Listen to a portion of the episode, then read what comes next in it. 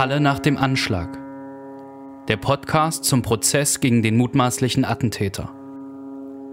Von Radio Korax in Kooperation mit Halle gegen Rechts und dem AK Protest. Herzlich willkommen zur zweiten Folge des Podcasts Halle nach dem Anschlag, erstellt von Radio Korax in Kooperation mit Halle gegen Rechts und dem AK Protest. Mein Name ist Christina Brinkmann. Und mein Name ist Valentin Hacken. In dieser Folge wollen wir sprechen über den zweiten Prozesstag, an dem der Angeklagte durch die Anwältinnen und Anwälte der Nebenklage befragt wurde, der Mitschnitt des Livestreams seiner Taten gezeigt wurde und darüber hinaus wollen wir thematisieren, wie solche Prozesse protokolliert werden. An dich, Valentin, zunächst erstmal die Frage, was ist denn passiert an diesem zweiten Prozesstag? Es sind zunächst zwei weitere NebenklägerInnen zugelassen. Ein Ehepaar, das am Anschlagstag, dem 9. Oktober 2019, in der Synagoge war, die also nun auch am Verfahren beteiligt sind. Es gab eine Diskussion zwischen Nebenklage und Verteidigung um die Ladung der nächsten Angehörigen des Angeklagten. Da geht es um seinen Vater, seine Mutter äh, und seine Schwester. Es wurde dann der Mitschnitt des äh, Livestreams seiner Taten gezeigt, den er selbst ja ins Internet gestellt hatte. Und danach konnten der Generalbundesanwalt, also die Sitzungsvertreter des Generalbundesanwalts, äh, die Anwälte des Angeklagten und die Vertreter und Vertreterinnen der Nebenklage den Angeklagten befragen. Vielleicht thematisieren wir zu Beginn ein Detail, was du gerade erwähnt hast, nämlich die Angehörigen des Angeklagten, die zu Protokoll gegeben haben, dass sie keine Aussage machen werden vor Gericht. Kannst du das nochmal genauer erläutern? Ja, grundsätzlich haben die Angehörigen des Angeklagten, jedenfalls die drei genannten, Vater, Mutter und Schwester, ein Zeugnisverweigerungsrecht. Trotzdem werden die natürlich, wenn sie, wenn man davon ausgeht, dass sie irgendwas zu sagen haben, erstmal geladen. Das ist auch hier offensichtlich passiert. Deswegen stehen sie auch auf der Zeugen- und Zeuginnenliste. Und die Richterin hat an diesem Tag erklärt, dass sie die drei abladen möchte, weil sie schriftliche Erklärungen erhalten hätte, und zwar dreimal inhaltsidentisch, also gleicher Text, dass die drei nicht aussagen wollen. Und das hat dann zu Nachfragen geführt, wo denn diese Erklärung angekommen sei. Und zwar gibt einer der beiden Verteidiger des Angeklagten, Herr Rutkowski, an, er hätte diese drei Schreiben in seinem Briefkasten gefunden und dann eben an das Gericht weitergeleitet, was bei der Nebenklage die Frage aufgeworfen hat, aha, das sagt also nun der Verteidiger des Angeklagten, gibt es da vielleicht einen Interessenskonflikt, vielleicht hat er ja auch ein Interesse daran, dass die drei nicht aussagen und seinen Mandanten nicht belasten können, hat er die Familie vielleicht dahingehend beraten, das verneinte er und gleichzeitig sollen diese drei Schreiben nach Angaben der Richterin eben auch beim Oberlandesgericht eingegangen sein, aber jetzt ohne Briefkopf oder irgendwas Erkennbares auf dem Umschlag, aber dieselben Erklärungen. Da gab es also eine kürzere Diskussion darum, denn was man nun machen kann, man kann die drei Personen laden. Sie können, müssen dann auch erscheinen vor Gericht. Zeugen können notfalls auch vorgeführt werden. Also dann kann die Polizei zu ihnen schicken und dann werden sie geholt. Es ändert aber nichts am Zeugnisverweigerungsrecht. Sie müssen im Gericht erscheinen, können aber auch dort sagen, dass sie nicht aussagen werden. Nur was die Nebenklage offensichtlich erreichen möchte, jedenfalls haben sie sich so geäußert, ist erstmal herauszufinden, ob die drei denn wirklich ihr Zeugnisverweigerungsrecht nutzen und ob diese Schreiben eigentlich von ihnen sind und wie ähm, die Situation sich gibt, wenn sie tatsächlich vor Gericht sind. Zentral an diesem zweiten Verhandlungstag war das Zeigen des Mitschnitts des Livestreams. Aus welchen Gründen wird denn überhaupt dieses Video im Prozess und das auch an zentraler Stelle gezeigt? Die Antwort ist in dem Fall sehr einfach, weil es ein Beweismittel ist und deswegen muss das Gericht es sich anschauen, denn auf dem Mitschnitt des Livestreams hat der Angeklagte ja seine Taten aufgezeichnet und wollte sie eben äh, weltweit verbreiten via Stream. Und äh, für das Gericht ist entscheidend, dass in das Urteil nur einfließen kann, was in der Hauptverhandlung eben auch mündlich besprochen wurde, in Augenschein genommen wurde, was also in dieser Verhandlung aufgetaucht ist. Das Urteil kann sich nicht darauf stützen, was die Leute irgendwie eh wissen oder was in irgendwelchen Akten steht, sondern was zum Urteil führen soll, muss im Verfahren besprochen werden. Und deswegen ist äh, der Mitschnitt gezeigt worden. Das ist natürlich eine Belastung, Sicherlich auch gerade für Betroffene, die im Zweifel äh, Situationen sehen, von denen sie betroffen waren.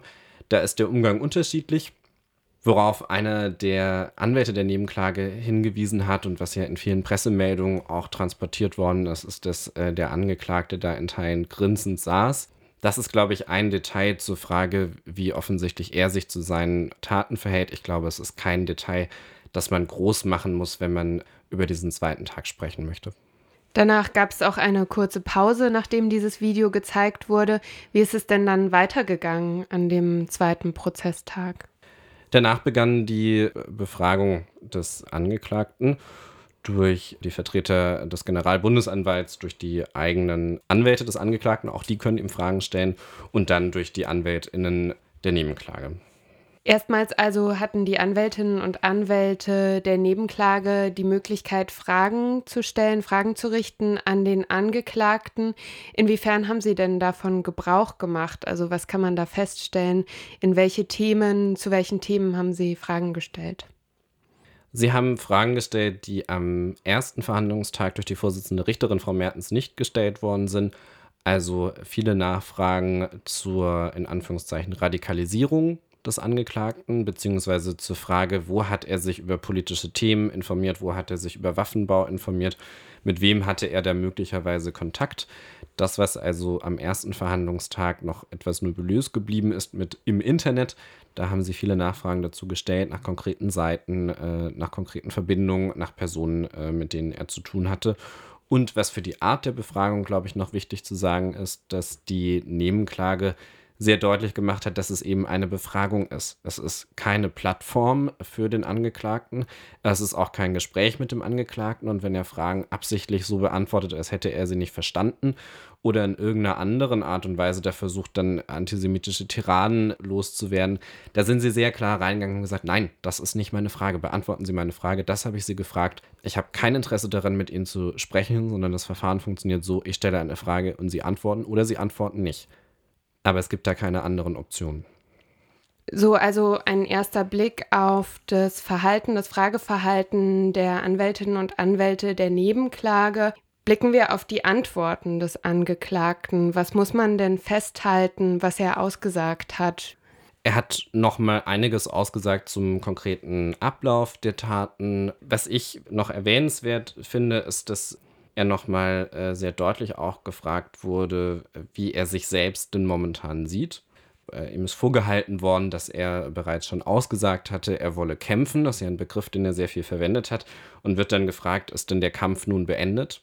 Da antwortet er nur darauf, dass er das nicht kommentieren möchte.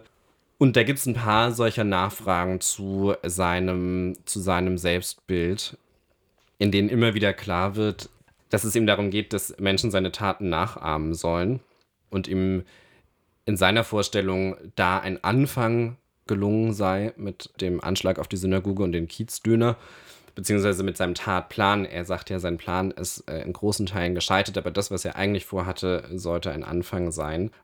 Das hat entsprechend dann drastische Äußerungen, eine Äußerung, die auch viel zitiert wurde und die aber, glaube ich, entscheidend nochmal ist für die Frage, wie schaut er selbst auf äh, seine Taten ist, dass er sagt, es ist eben nicht wert, eine äh, Synagoge anzugreifen, wenn man keine Juden töten kann. Da gibt es also keinerlei, keinerlei Moment, dass er von irgendwas zurücktritt und sagt, das war äh, zu grausam oder das war zu viel, sondern er ist da ganz in seiner äh, Ideologie wiederholt, was schon am ersten Tag auch gesagt wurde, dass er also überlegt hat, äh, nach Möglichkeit auch noch andere, in anderen Objekten Menschen anzugreifen, wenn es ihm möglich gewesen wäre, da noch hinzukommen. Und er wird dann von den Anwältinnen und Anwälten der Nebenklage an ein paar Stellen mit, mit vielen kleinteiligen Fragen immer wieder nochmal, äh, wird immer wieder nochmal nachgehakt zu seiner Ideologie. Und ein Beispiel an der Stelle, äh, er wird dann gefragt, ob er wisse, was mit der Verschwörungsideologie vom großen Austausch gemeint ist.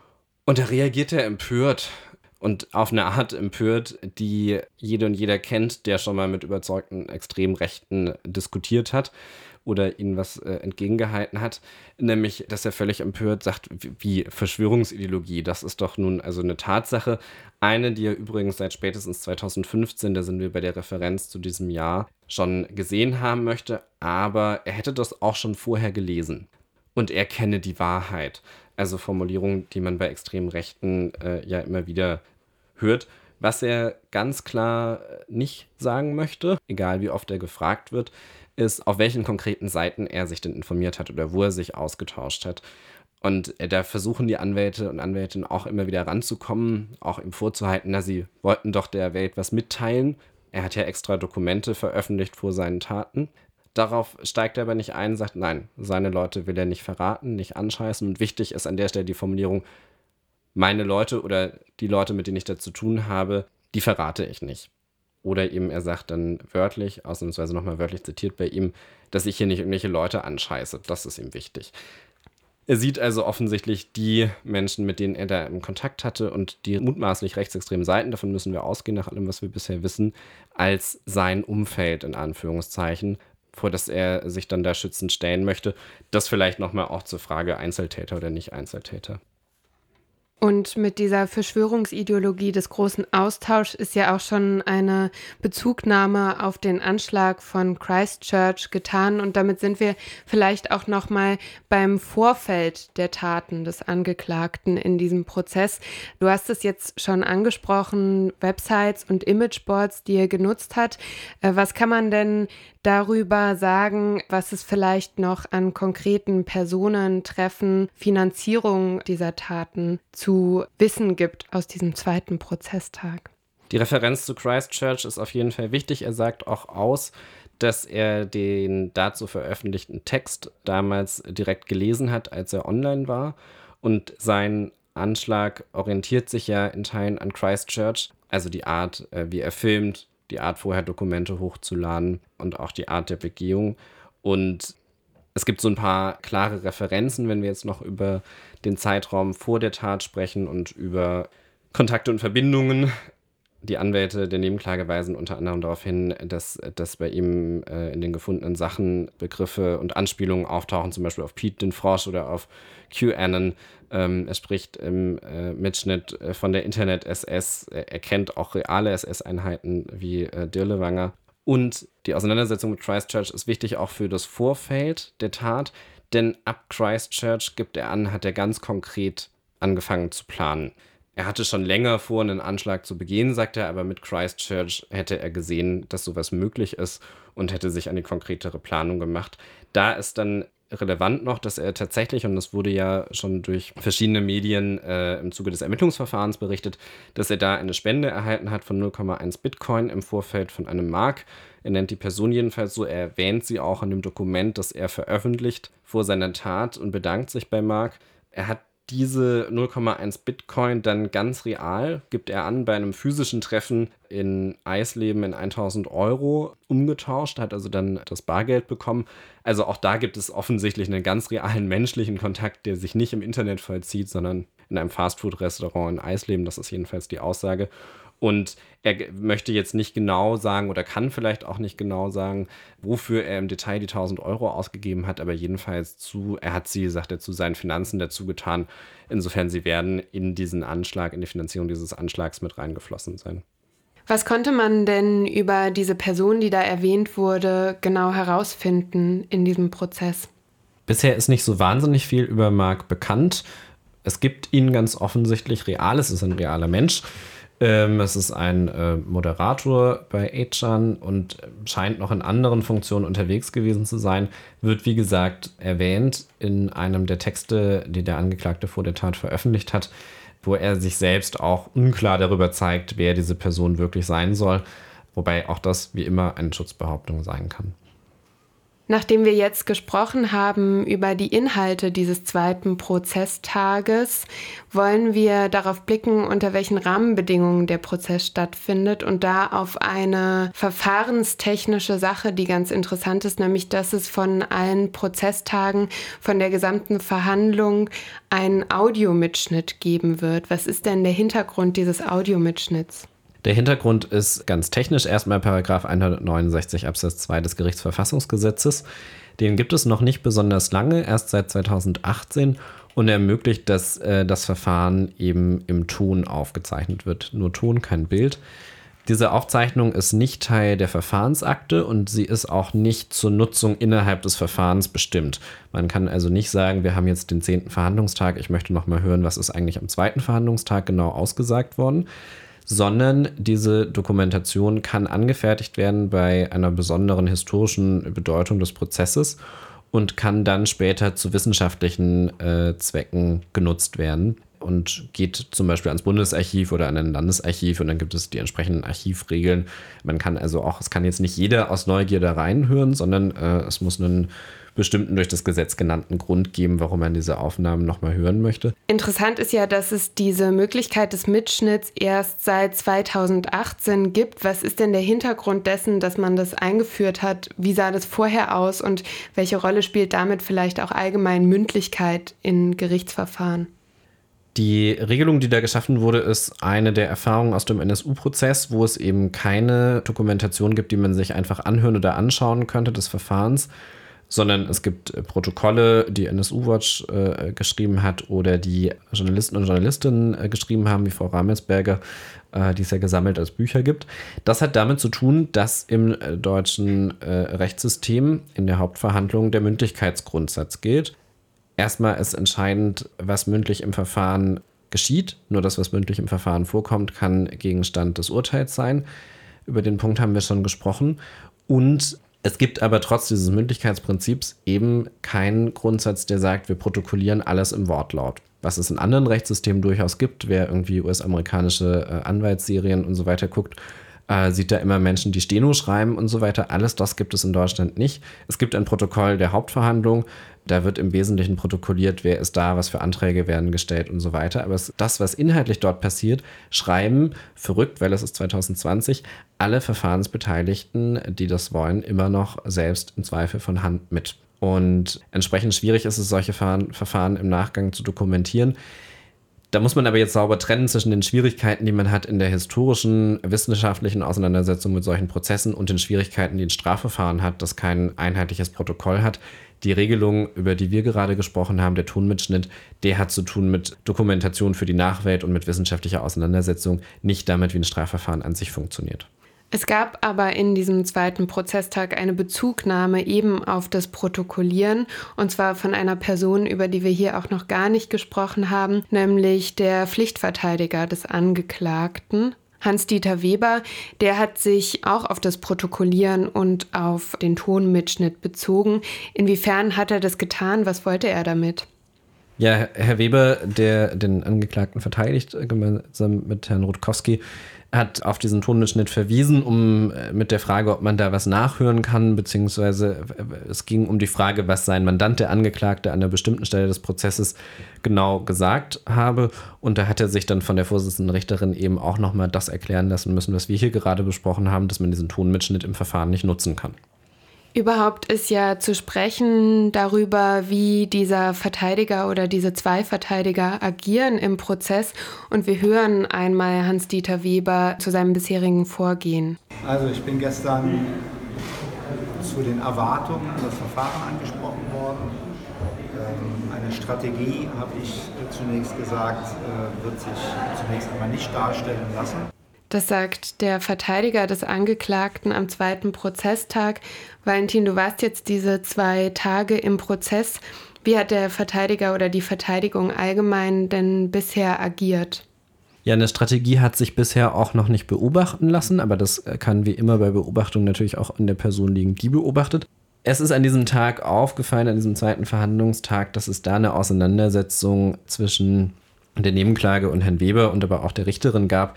Denn auch er, wir hatten den Punkt vorhin, kann seinen Mandanten befragen. Das hat er auch getan. Und ohne juristische Begriffe und tatsächlich an der Stelle ein bisschen grob zusammengefasst, hat er ihn nochmal dazu gefragt, was denn genau vor der Synagoge geschehen ist. Das kann man grundsätzlich auch machen. Was man aber nicht machen kann, ist, man kann, wenn der Angeklagte was schon ausgesagt hat, ihn nicht fünfmal nochmal fragen, um zu gucken, welche der fünf Antworten, falls sie sich unterscheiden, einem dann am besten äh, gefällt. Was man in einer so, solchen Situation machen kann und dann aber auch muss, ist ihm einen Vorhalt machen. Also man kann dann seine vorherige Aussage zitieren und kann ihn zum Beispiel bitten, die einzuordnen. Kann sagen, Sie haben am ersten Prozesstag dieses und jenes ausgesagt. Das konnten Sie aber zum Beispiel von der Stelle, wo Sie standen, doch gar nicht sehen. Äh, hm, hm, hm. Sowas geht zum Beispiel. Das hat Herr Weber aber nicht gemacht und der Eindruck war, dass er darauf hinaus wollte, dass sein Mandant doch sagen solle, dass er noch gar nicht mit einem großen Plan vor dieser Synagoge stand, sondern sich da einiges erst spontan ergeben hätte. Da hat die Vertreter, Vertreter in der Nebenklage haben da mehrfach Fragen von Herrn Weber äh, beanstandet, sodass er sie dann nicht stellen konnte, beziehungsweise dass sein äh, Mandant, der Angeklagte, sie eben nicht mehr beantworten musste, weil sie beanstandet wurden. Und die Richterin, die Vorsitzende, Frau Mertens, ist da auch nochmal sehr klar reingegangen und hat nochmal klar gesagt, dass der Angeklagte ja nun deutlich gemacht hat, am ersten Verhandlungstag bereits, dass es sein Plan war, diese Synagoge zu überfallen. Und nachdem das gescheitert ist, hat er überlegt, Muslime zu überfallen. Und da sagt sie, und das war gestern, sie bezieht sich auf den ersten Verhandlungstag, ganz klar. Und es war auch ganz klar, dass er sich Yom Kippur ausgesucht hat. Herr Weber hat dann den Antrag gestellt, dass einzelne Aussagen seines Mandanten auf die Fragen, die er ihm da nun gestellt hat, wörtlich protokolliert werden sollen nach 273 StPU. Der Antrag ist von der Vorsitzenden Richterin abgelehnt worden und dann, nachdem er beantragt hat, dass der Senat, also alle Richterinnen und Richter im Verfahren sich damit beschäftigen sollen, auch von denen nochmal abgelehnt worden. Denn tatsächlich wir haben gerade darüber gesprochen, es gibt keine Wortlautprotokollierung üblicherweise in einem solchen Verfahren. Man kann das in einzelnen Fällen machen, dann muss das beantragt werden und das Gericht muss dann eben sagen, so, das und das wird jetzt im Wortlaut protokolliert. Aber dafür muss es konkrete Gründe geben. Also die Aussage muss zum Beispiel äh, wichtig sein, um Verfahrensfehler darzustellen oder Ablehnungsgesuche äh, oder Anlass für Beweisanträge sein. Oder es muss eine offensichtlich besondere Bedeutung des Wortlauts geben. Und eine besondere Bedeutung des Wortlauts ist hier nicht zu erkennen, weil der Angeklagte sich eben mehrfach variantenreich äh, jetzt in der sprachlichen Formulierung vielschichtig hinsichtlich irgendwie, was ist da wann genau passiert, zu seinen Taten geäußert hat. Also der eine einzelne Satz, den man da jetzt hätte protokollieren können, da ist der Wortlaut tatsächlich nicht so entscheidend, sondern entscheidend ist ja, was er dem Sinn nach gesagt hat, was er inhaltlich dort ausgesagt hat und entsprechend hat das Gericht dann auch abgelehnt dort, wie Herr Weber sich das wünscht, den einen Satz äh, oder die paar Sätze zu protokollieren, die er da versucht hat, aus seinem Mandanten herauszufragen. Mit diesem Blick auf die Verteidigung des Angeklagten im Prozess betreffend den antisemitischen und rassistischen Anschlag in Halle am 9. Oktober 2019 schließen wir diese Podcast-Folge zum zweiten Prozesstag. Der Prozess wird fortgesetzt am 28. Juli und auch zu diesem Prozesstag wird es wieder eine Podcast-Folge geben. Mein Name ist Christina Brinkmann. Ich verabschiede mich. Mein Name ist Valentin Hacken und wir hören uns in der nächsten Folge. Halle nach dem Anschlag. Der Podcast zum Prozess gegen den mutmaßlichen Attentäter. Von Radio Korax in Kooperation mit Halle gegen Rechts und dem AK Protest.